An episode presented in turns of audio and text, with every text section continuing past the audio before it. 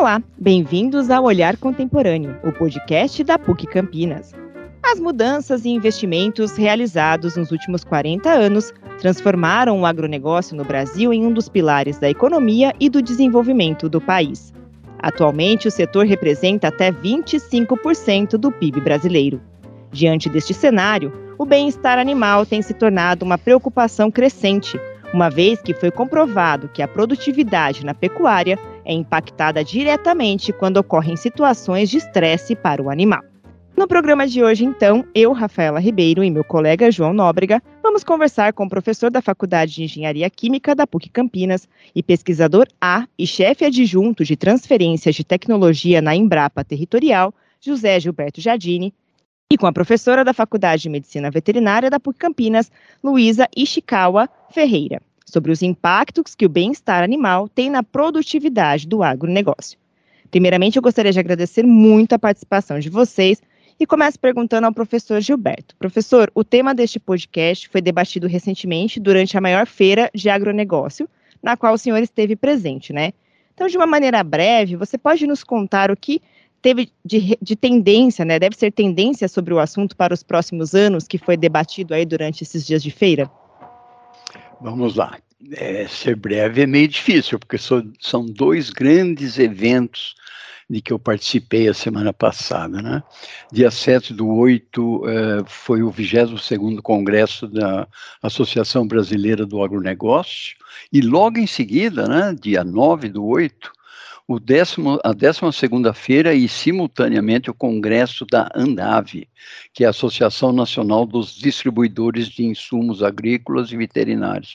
E foi muito tratado esse tema durante o evento, o agronegócio, claro, mas a consideração de é, produção com a preocupação com a sustentabilidade da produção agrícola, né? incluindo nesse tema o bem-estar animal, por incrível que pareça. É, a, a, sustentabilidade da agricultura já é um tema mais antigo, hum, recorrente, mas o, o bem-estar animal é algo mais recente, tratado em nível de, de, de evento internacional. Né?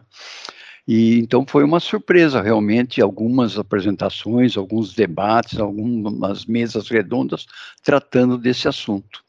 Uh, a Embrapa, né, a empresa brasileira de pesquisa agropecuária, tem se destacado uh, nesse, nessa área de desenvolvimento da agricultura sustentável e particularmente no bem-estar animal em trabalhos de pesquisa e de inovação, né? É, levando para o mercado já os resultados e com aplicabilidade. Vou apresentar alguns números para vocês. Falando especificamente do conforto animal, além do fator ético que tem que ser levado fortemente em consideração, né, no cuidado com os animais destinados ao agronegócio, há que se considerar também o fator econômico. Veja bem, bovinos criados em condições que propiciam sombra aos animais, tanto as sombras artificiais como as sombras naturais, oriundas de, de, de arborização, né? Esses animais, né, particularmente os bovinos, aumentam a produção de leite com trabalhos que provam, demonstram esse número, em 22% aumenta a produção de embriões né, para a reprodução assistida desses animais de quatro vezes. E 6% a mais de é, extrato seco desengordurado, né, que mostra, demonstra um rendimento muito grande. Mas isso não é só na criação de bovinos, a gente vê também na criação de aves. O controle, especificamente, principalmente o controle de temperatura do aviário, é primordial para garantir a consistência da produtividade. Quando se regula a temperatura ambiental, aumenta o conforto dos animais, dos frangos em particular, desculpa, das aves, né? E faz com que eles produzem mais carne em menos preço, em menos tempo, ou seja, aumenta-se a produtividade, apenas controlando a temperatura ambiental. É um fato concreto, a temperatura baixa, não só a alta, pode causar estresse e levar à perda de diversas aves em um único dia. Frio causa dificuldade no estágio inicial eh, de vida das aves. Já o calor aumenta, uh, uh, prejudica durante a fase adulta. Os pintinhos, né, o, o, as aves, no seu estágio inicial de, de vida, necessitam uma temperatura mais elevada, entre 31 e 33 graus para o seu conforto, para o seu bom desenvolvimento. Já as aves adultas, tanto os frangos para abate como uh, as poedeiras, a temperatura ideal para o seu conforto, para se ter um maior rendimento em carne ou em ovos, gira em torno de 21 a 23, 21 a 23 graus Celsius. Vê bem, né? É, é, só controlando a temperatura a gente controla o rendimento do agronegócio é, animal. O crescimento de aves depende do controle da qualidade da água também, não só da, do controle de temperatura. Se mantiver os bebedouros longe de radiação solar, bem higienizado e oferecer água limpa e fresca, a produção, a alimentação do, dos frangos e da, da, da, da galinha poedeira vai ser mais normalizada e então a produtividade maior. E aí não vamos ter é, problemas decorrentes da falta de líquido no organismo. Olha só, estou me estendendo um pouquinho porque é, é esse início para a gente dar um, um, uma, alavancada na conversa, né? O nosso país, o Brasil, é um dos países é, que mais se preocupa com a, a produção de alimentos de forma sustentável. Veja só, as áreas protegidas, mais as preservadas, e as outras, né, destinadas às cidades, rodovias, rios do território nacional, representa 564 milhões de hectares, 63, 64% do nosso território. Isso equivale, gente, à superfície de 48 países da Europa. Veja bem, áreas protegidas e áreas preservadas, proibida qualquer atividade agrícola, uh, de agronegócio, produção de grãos, cereais ou criação de animais. Do total do território, apenas 30,2% é de uso agropecuário. Isso é muito, é pouco? Vamos ver. Estados Unidos, 19,9% é destinado à proteção e preservação. Nosso, 66%. 74,3% do território norte-americano é de uso agropecuário. É completamente inverso ao nosso. É mais que o dobro do que é destinado no Brasil. Energia renovável no Brasil representa 41,2% da energia total. E no mundo, 13,5%. E na Europa, 9,4%.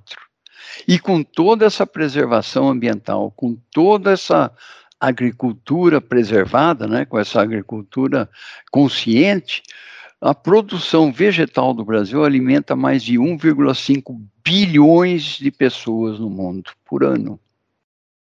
Então, o agronegócio tem muitos desafios e cito alguns deles relacionados com o tema da nossa conversa. Expandir a área de produção e aumentar a produtividade, mas sempre de forma sustentável, sem desmatamento e considerando o bem-estar animal. E isso vai implicar em algumas oportunidades: agricultura de baixo carbono, eh, integração lavoura, pecuária, floresta. Nós vamos tratar um pouco mais para frente, quando falarmos de técnicas né, que, vamos, que utilizadas para o bem-estar animal o crédito de carbono, serviços agroambientais, biocombustíveis. Mais alguns números interessantes para a gente encerrar essa primeira fase. Mais, é, é, em 2000, o Brasil produziu 6,6 milhões de toneladas de carne bovina. 2000, 6,6 milhões de toneladas. 2,6 de carne suína e 6 milhões de toneladas de frango. Em 22, ou seja, 22 anos depois, a produção de, de, de bovinos subiu para 8,5 milhões de toneladas. 5 milhões de toneladas de suíno e 14,5 milhões de toneladas de frango. Ah, mas isso foi à custa de novas áreas, pelo contrário. Enquanto tivemos esse crescimento na área animal e de aves, a área destinada à pastagem decresceu. nesse período. Então, nós tivemos aumento de produção, diminuição de área ocupada, ou seja, produtividade, organização da produção. Em 1970, tínhamos, por exemplo, meia cabeça de gado por hectare. Então, para criar gado extensivamente, que é a técnica que o Brasil mais usa, eh, nós precisamos de um hectare para cada meio gado, ou seja, dois hectares por gado. Já em, neste ano, 2023, nós é, conseguimos colocar 1,5 cabeça de gado por hectare. E estima-se que por volta de 2030, 2033, isso possa chegar a 1,9, quase duas cabeças por hectare. Então, esses são os primeiros dados, as primeiras informações aí de como se comporta o agronegócio frente à, à, à, produção consciente, né? tanto a produção agrícola quanto a produção de animais. Professor, muito importante você trazer esses dados, porque mostra que além do aspecto ético, também tem claramente o aspecto financeiro ligado ao bem-estar animal. E agora gostaria de um complemento da professora Luísa. O professor já trouxe algumas práticas mas, professora, na sua visão, quais são as práticas para garantir o bem-estar animal e quais são os fatores que influenciam diretamente essas práticas? É, no caso, por exemplo, é, em primeiro lugar, conhecer bem a biologia da espécie que está sendo trabalhada, né? Então, conhecendo bem a, a biologia do animal, nós sabemos, inclusive, o que o animal necessita para o seu bem, eh, para o seu bom desenvolvimento, na realidade, né? Então, uh, algumas práticas, por exemplo, que são necessárias uh, serem respeitadas, uh, principalmente a liberdade fisiológica, né? estar livre também, aí no caso de fome, sede, má nutrição, é, claro, aí deve se preocupar também com a qualidade do alimento que está sendo oferecido para os animais, para poder manter, inclusive, a sua boa saúde e vigor. Né? Outra coisa em relação ao bem-estar animal é estar livre de dor, né? dor, doenças, feridas, e se caso for notado alguma dessas uh, condições, deve-se ter um diagnóstico bastante rápido né, e um tratamento adequado uh, para que esse animal consiga, então, se recuperar bem. É, outra coisa também, colocado aí também pelo professor Jardine, né, estar livre de desconforto do ambiente. É, se nós uh, oferecermos condições de abrigo e descanso adequado para os animais, é, também é um outro fator é, que contribui bastante para manter o bem-estar dos animais. É, outra coisa também é ter liberdade de expressar os comportamentos naturais. Né? Então, todos os animais, eles precisam, de alguma forma, manter o seu comportamento natural, né? e proporcionando dessa forma, então, espaço suficiente instalações também adequadas, né? E, é, e a companhia também de animais também da mesma espécie.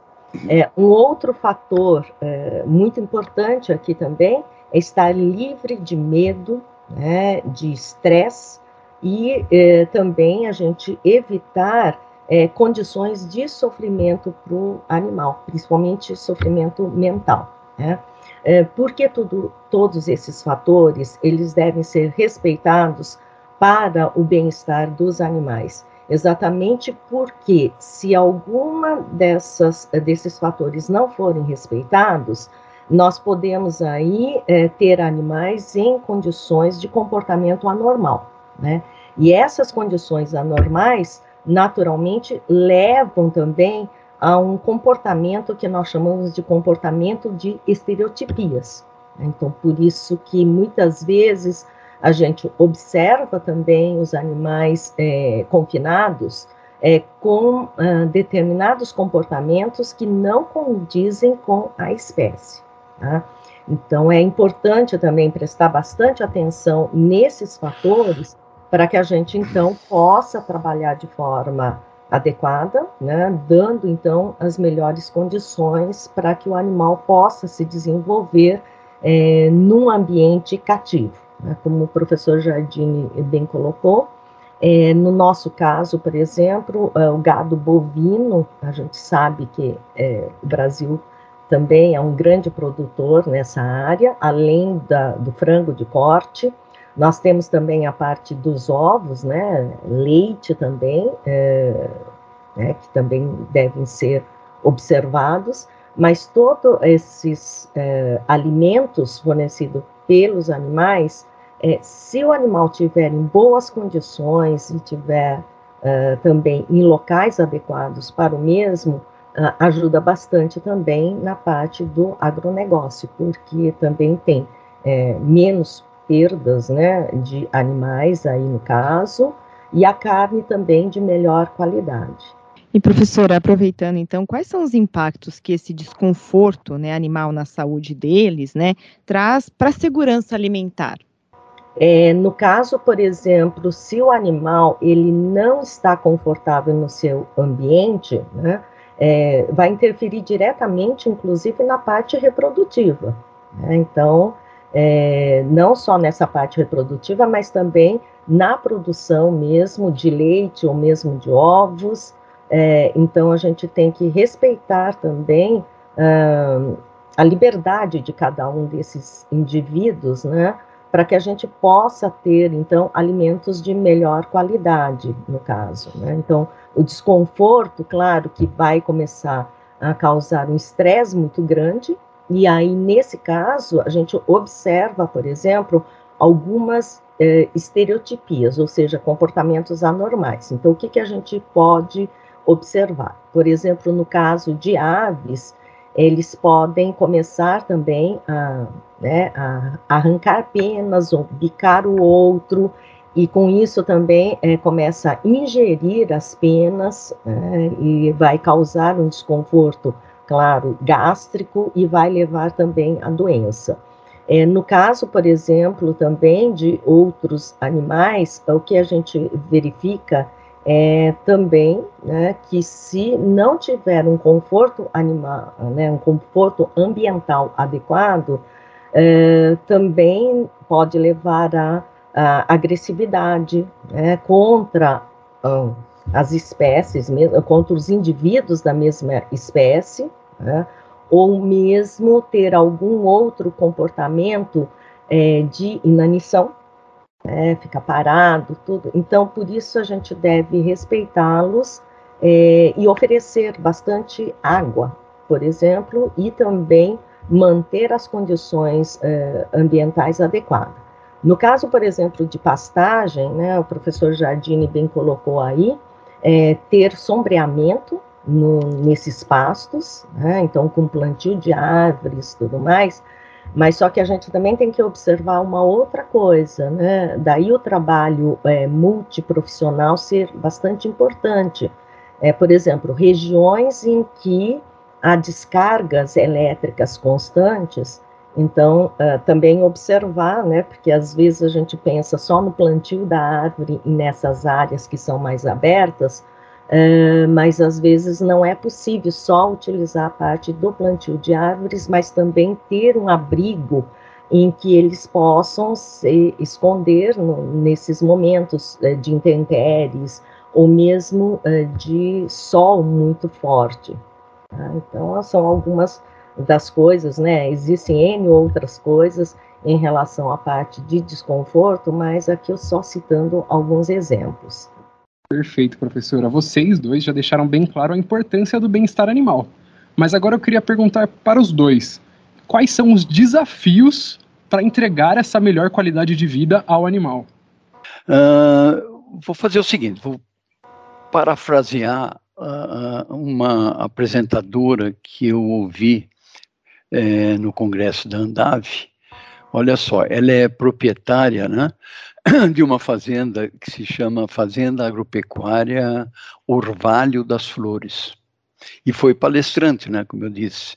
Interessante que a palestra dela era o bem-estar animal e o impacto na, no agronegócio.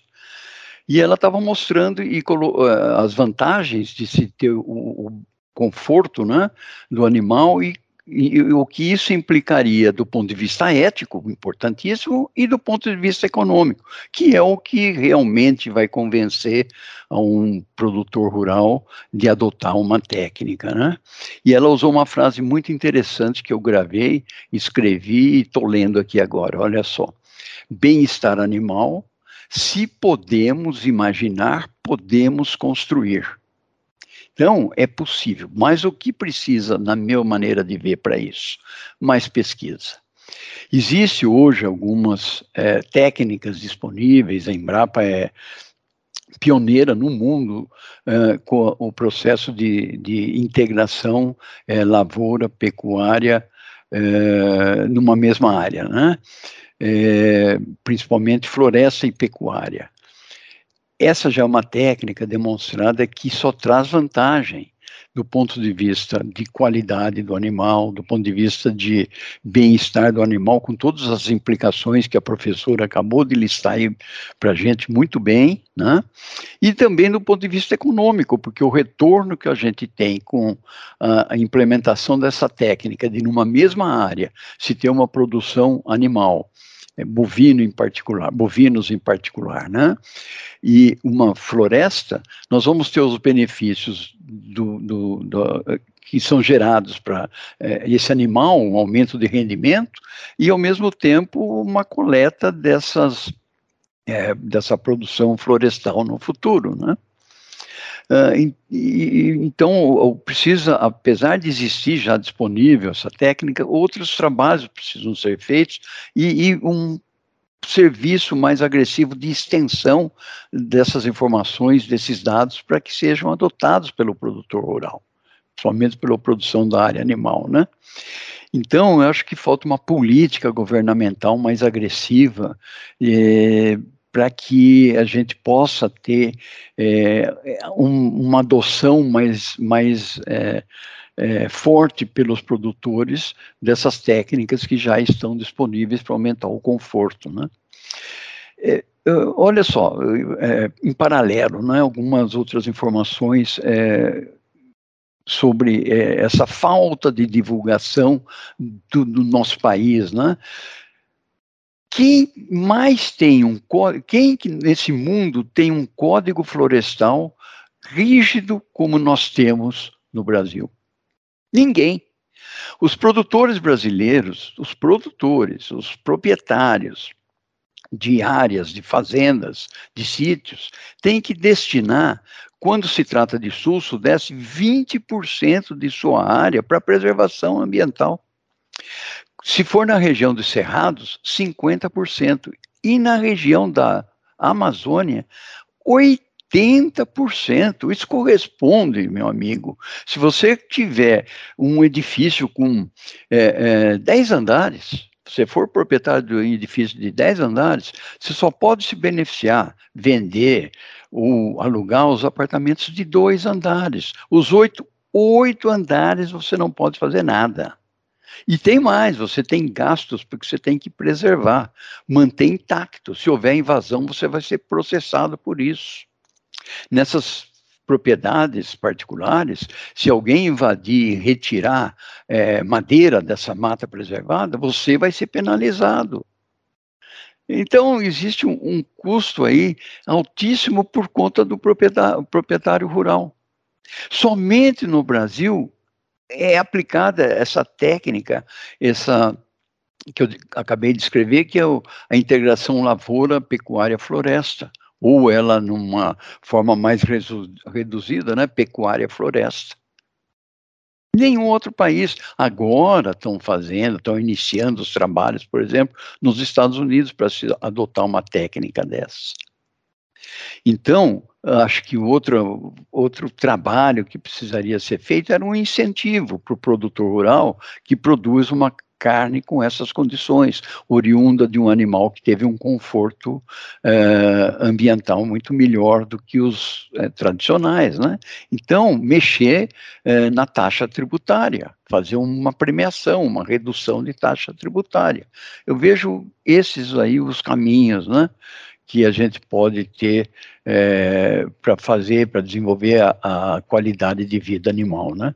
Então, mais pesquisas e um empenho do governo, tanto do ponto de vista financeiro com taxas, quanto de divulgação para ter um consumo mais acentuado dos produtos que são da, da carne oriunda desses animais.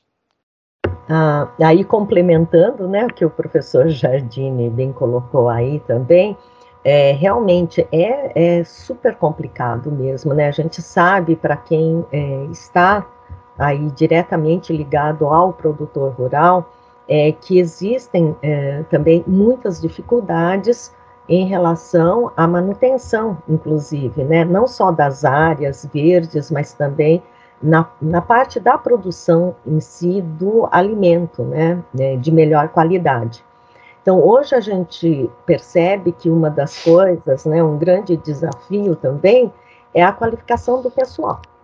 Né? É uma parte, claro, aí está a pesquisa, mas qualificar as pessoas que é, lidam com os animais é muito importante também, porque dessa forma evita também que o animal é, sofra, né? E, é, claro, que exige aí também a mudanças de atitude no trato do animal. Então, é, vai desde a, né, do momento em que o animal nasce até o, na parte do transporte, inclusive toda a parte de legislação de transporte de animais de carga viva, inclusive para alimentação, ela modificou totalmente, né? É uma legislação super recente, inclusive, né? Tem só quatro anos aí, se a gente for contar. Então, todos os veículos, inclusive de transporte, eles tiveram que ser adaptados. Né? Até o ano passado, eles tiveram que sofrer toda uma adaptação ah, para transportar a carga viva eh, de uma forma a, também a diminuir o desconforto durante a viagem desses animais que vão ser é, abatidos. Né? É, e claro também, é, porque eu falei de qualificação pessoal, né? porque muitas vezes é, também na produção de leite, os bezerros muitas vezes são é, retirados muito precocemente da mãe, e nesse caso já se sabe né, que é, traz um grande Estresse. problema, né, é, para o bezerro, no caso, né, ele começa a desenvolver aí uma estereotipia, que no caso é de é, intersucção. Então ele começa a mamar em tudo que ele vê, em, em outros animais, inclusive, que estiver presente no local. Isso não é um comportamento normal, a gente já sabe, né? Só que esse bezerro que foi retirado precocemente, é, também vai ter problemas aí é, psicológicos muito graves e que também não vai produzir, por exemplo, carne de boa qualidade no futuro, ou mesmo leite de boa qualidade, e assim por diante. Então, qualificar o pessoal para melhorar também no nível do trato, né? Porque muitas vezes não é só dar comida e água, Claro que a, né, a parte da alimentação tem que ser alimentação de qualidade, a água também é de qualidade, mas esse contato ser humano-animal, ele também tem que ser de uma forma em que o animal se sinta confortável. Né? Então, é, se eu mantenho essa relação né, da pessoa que vai cuidar dos animais Aí não importa, né? Pode ser desde suínos, né? no caso bovinos, é, os frangos mesmo, ou mesmo as galinhas, né? Poedeiras. É, se esse trato for melhor, né? E a pessoa manejar de forma adequada, desde o nascimento até a parte do transporte, é, nós teremos inclusive quali qualidade na parte alimentar, né? É, por exemplo, a carne, quando ela é transportada, quando o animal, a carga viva é transportada, e se não tiver todos os cuidados de manter um bem-estar durante o transporte, ah, muitas vezes após abate, nós podemos encontrar, por exemplo, ah, a carne que não é de boa qualidade. Por quê? Bateu é, ou né, dentro do transporte colidiu com outros animais.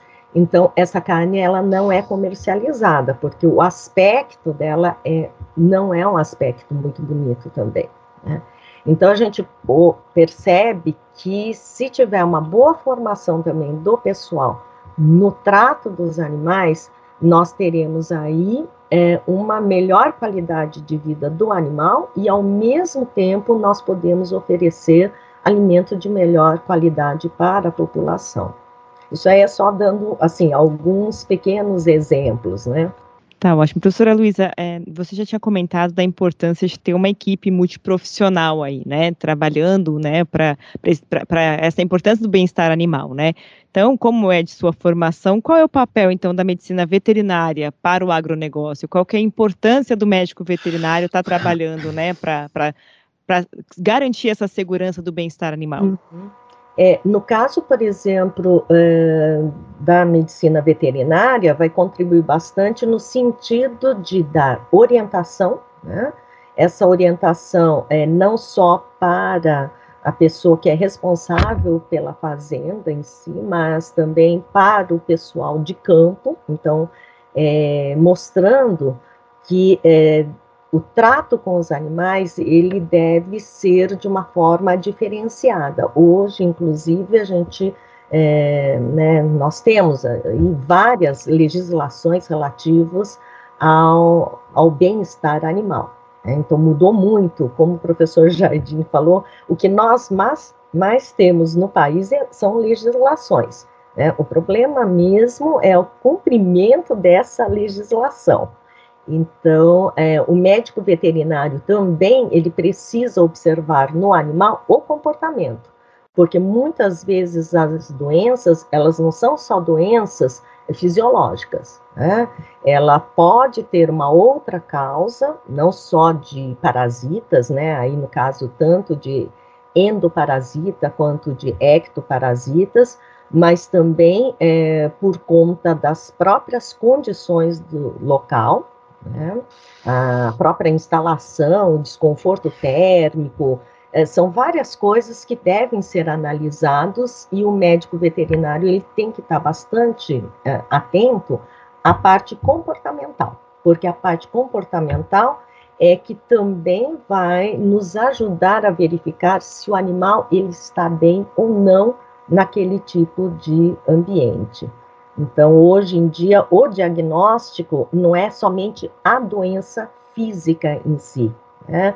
ou uma dor ou um ferimento, mas hoje nós sabemos que todos os animais são animais sencientes, ou seja, muito semelhante aos seres humanos, sentem dor, medo, né, ansiedade, e tudo isso também leva a um comportamento anormal. Então, Dentro da medicina veterinária, hoje precisa se analisar o animal como um todo, né? não só mais essa parte é, da vacinação, que é muito importante, claro, né, do animal, mas até a forma de como vacinar esses animais, ou mesmo como marcar esses animais, eles precisam ser modificados também para não causar grande estresse no, no animal.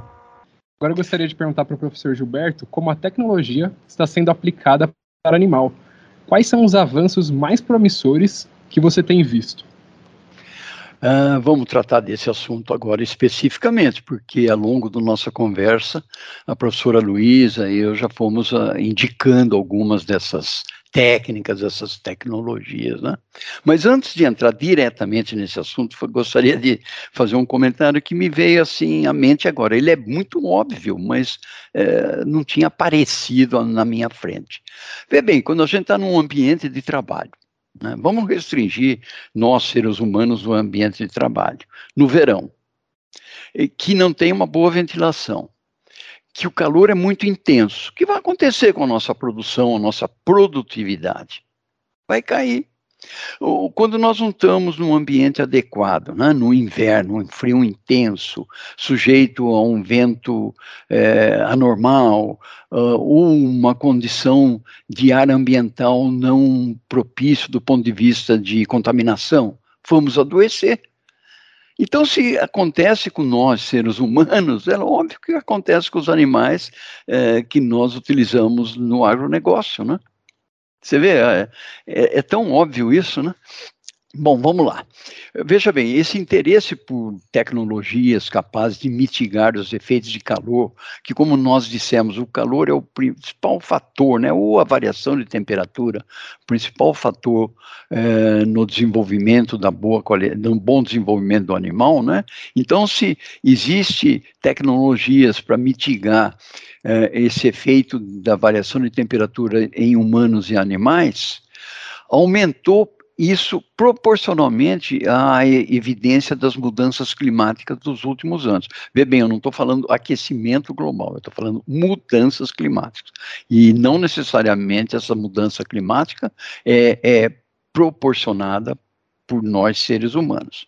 Mudanças climáticas ocorreram no mundo ao longo dos milhões de anos que isso aqui existe. Mas esse seria um tema muito interessante para discutirmos também, mas muito polêmico.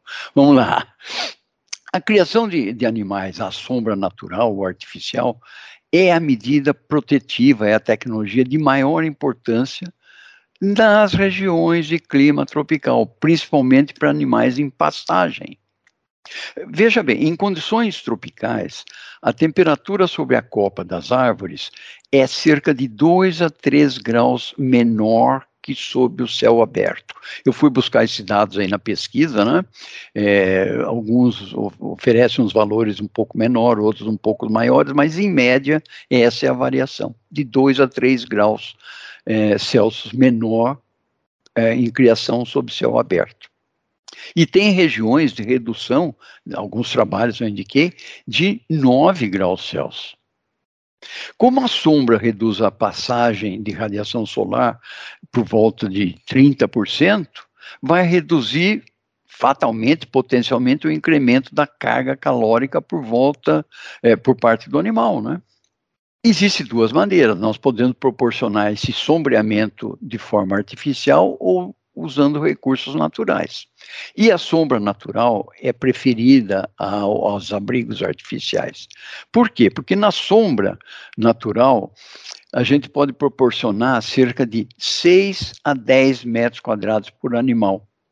E, esses são, e esse é um número mais adequado para as regiões tropicais. Por quê? Porque é, é, nessas condições é capaz de garantir cerca de meio metro é, de, de, diâmetro em torno dele, né? ou seja, chega cerca de meio metro de distância entre um animal e outro. E isso evita a superlotação. Num ambiente artificial, tendo em vista uma construção, um investimento, o adensamento é maior.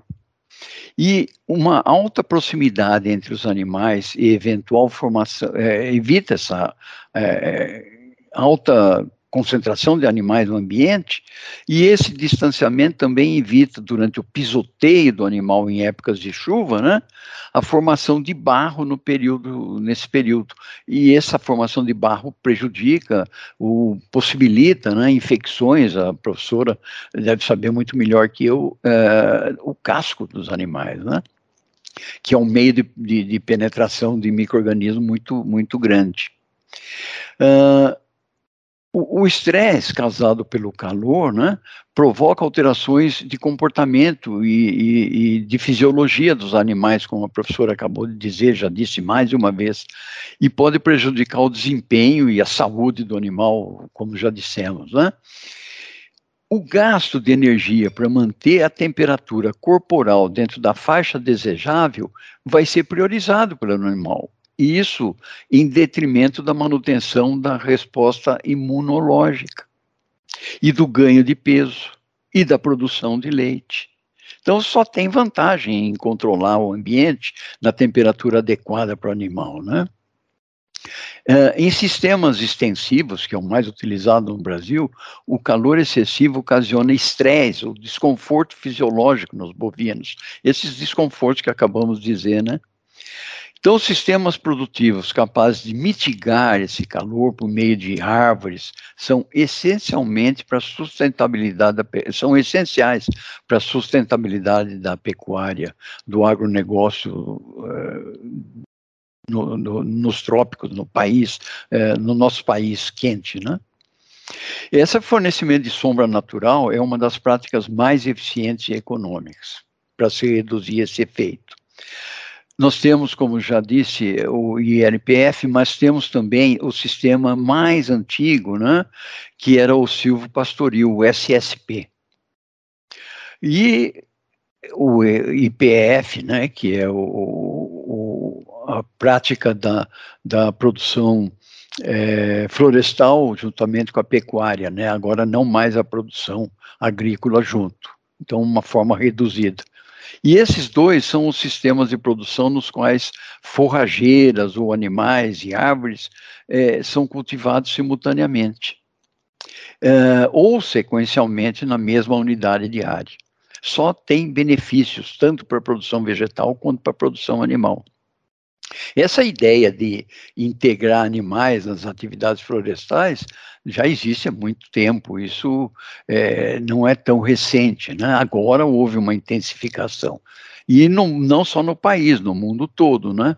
principalmente na Ásia, África, na América Central e alguns países da América Latina, principalmente no Brasil. Aqui no nosso país, uh, teve um crescimento interessante por esse interesse, principalmente nos estados uh, mais quentes, né? Minas Gerais, uh, o norte do Paraná, Pernambuco, o Rio Grande do Sul, o verão é muito quente, apesar do inverno frio, né? em São Paulo, fortemente na região centro-oeste.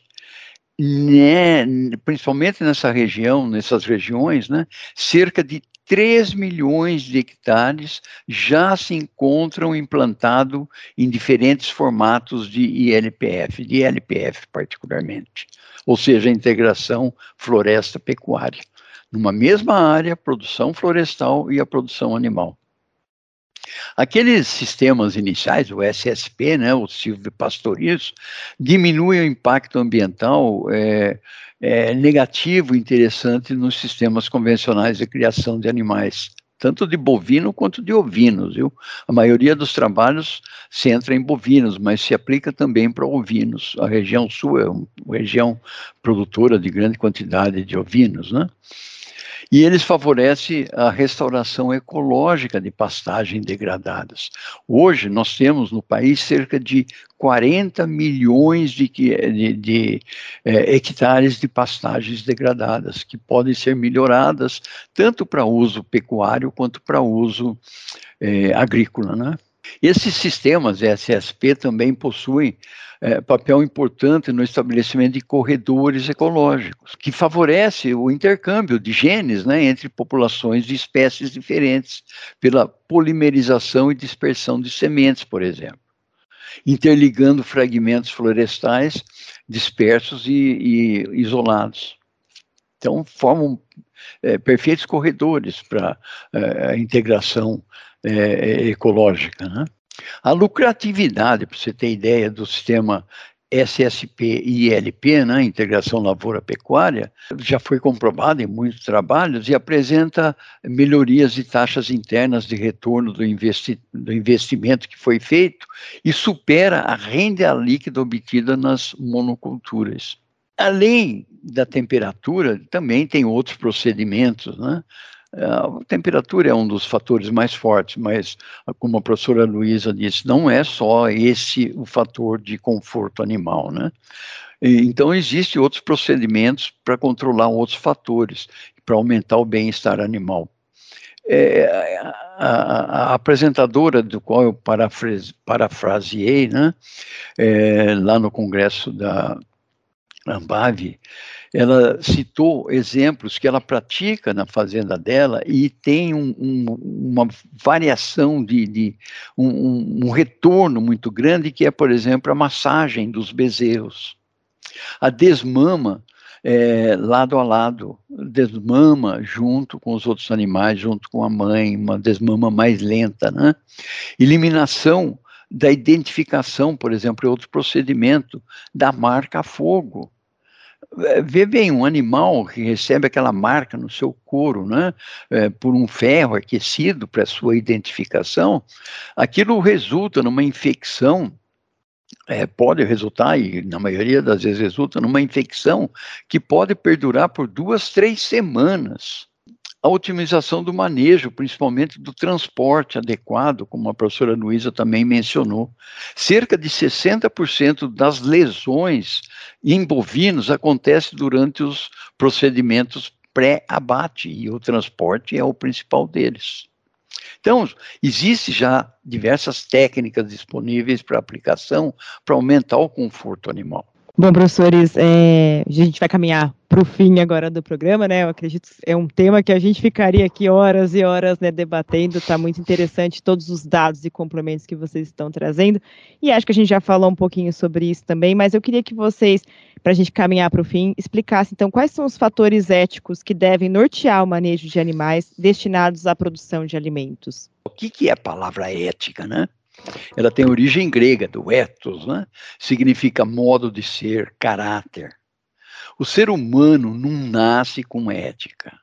A gente adquire, é, é uma característica que é adquirida é, ao longo do tempo, né? não é adquirida geneticamente. Né?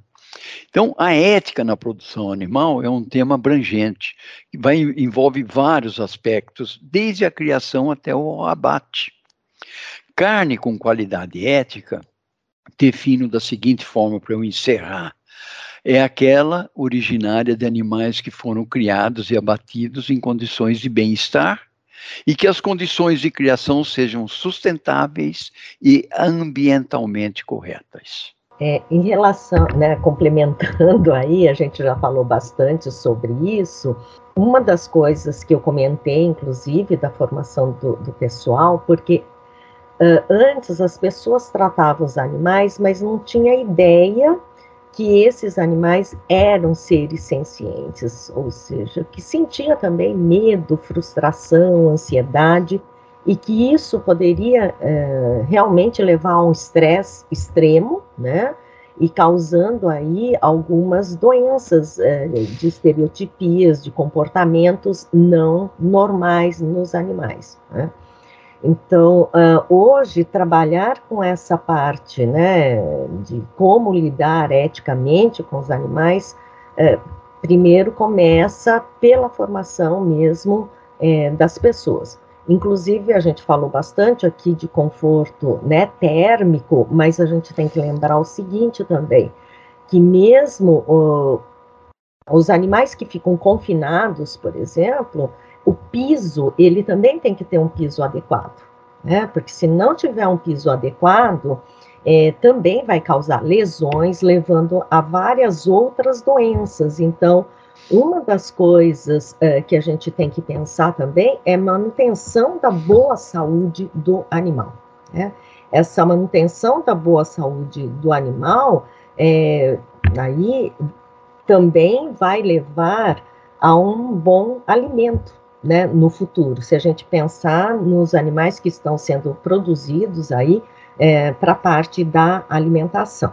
Né? É, por isso mesmo, uh, né, o tempo todo a gente falou aqui, né, de oferecer um ambiente mais adequado, tudo mais, mas a gente também tem que lembrar uh, também da boa alimentação, né? É, muitas vezes uh, esse alimento ele é dado de uma forma, né, ou era dado de uma forma, mas infelizmente a gente sabe que nem todos cumprem de forma adequada, é, de engordar o animal mais rápido possível, né, e esquecendo que esse animal também, é, dependendo aí, principalmente os herbívoros, eles precisam de uma grande massa aí, né, de vegetais também, é, para que tenha uma boa nutrição, né? Para que possa manter uma boa saúde aí. É, em relação, por exemplo, à, a parte do leite, de produção de leite, hoje a gente já sabe que existem técnicas, inclusive de retiradas de leite, é, que são bastante utilizadas aí, né?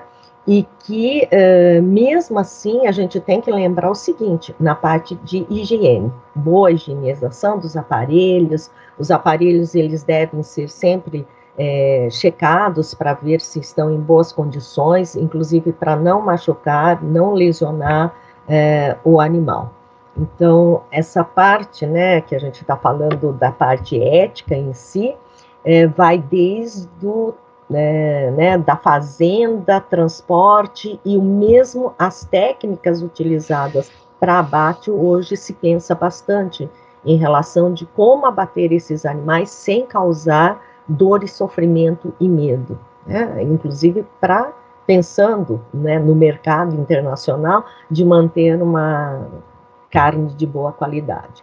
É, como o professor Jardino já colocou, é, é, um assunto muito extenso, né? Então aqui eu estou tentando é, resumir um pouquinho, né? Que a gente pensa em tecnologias, mas primeiro parte dos seres humanos, das pessoas e da conscientização de cada um para poder então melhorar a qualidade desses animais que nós utilizamos. Muito legal, professores. Então, eu quero agradecer mais uma vez a participação do professor da Faculdade de Engenharia Química da PUC Campinas e pesquisador A e chefe adjunto de transferência de tecnologia na Embrapa Territorial, José Gilberto Giardini, e da professora da Faculdade de Medicina Veterinária da PUC Campinas, Luísa Ishikawa Ferreira. Você pode ouvir outros episódios do Olhar Contemporâneo nas principais plataformas de áudio ou acessando puc-campinas.edu.br podcast. Obrigado pela sua companhia e fique agora com as dicas do olhar. Para quem quer começar, né, entender um pouquinho sobre o comportamento animal, tem esse livro aqui, né, do professor é, Kleber Del Claro, que pode ser baixado gratuitamente, né, pelo menos para ter uma noção geral sobre a parte de comportamento animal. É, eu não vou mostrar nada, como a professora Luísa mostrou. É, só digo o seguinte: existem muitos trabalhos compilados né, e desenvolvidos pela Embrapa, e quem tiver interessado principalmente nas técnicas, por favor, acesse o site www.embrapa.br e ali tem bibliografia, tem é, áudios, é, é, filmes mostrando algumas técnicas disponíveis, principalmente a ILPF.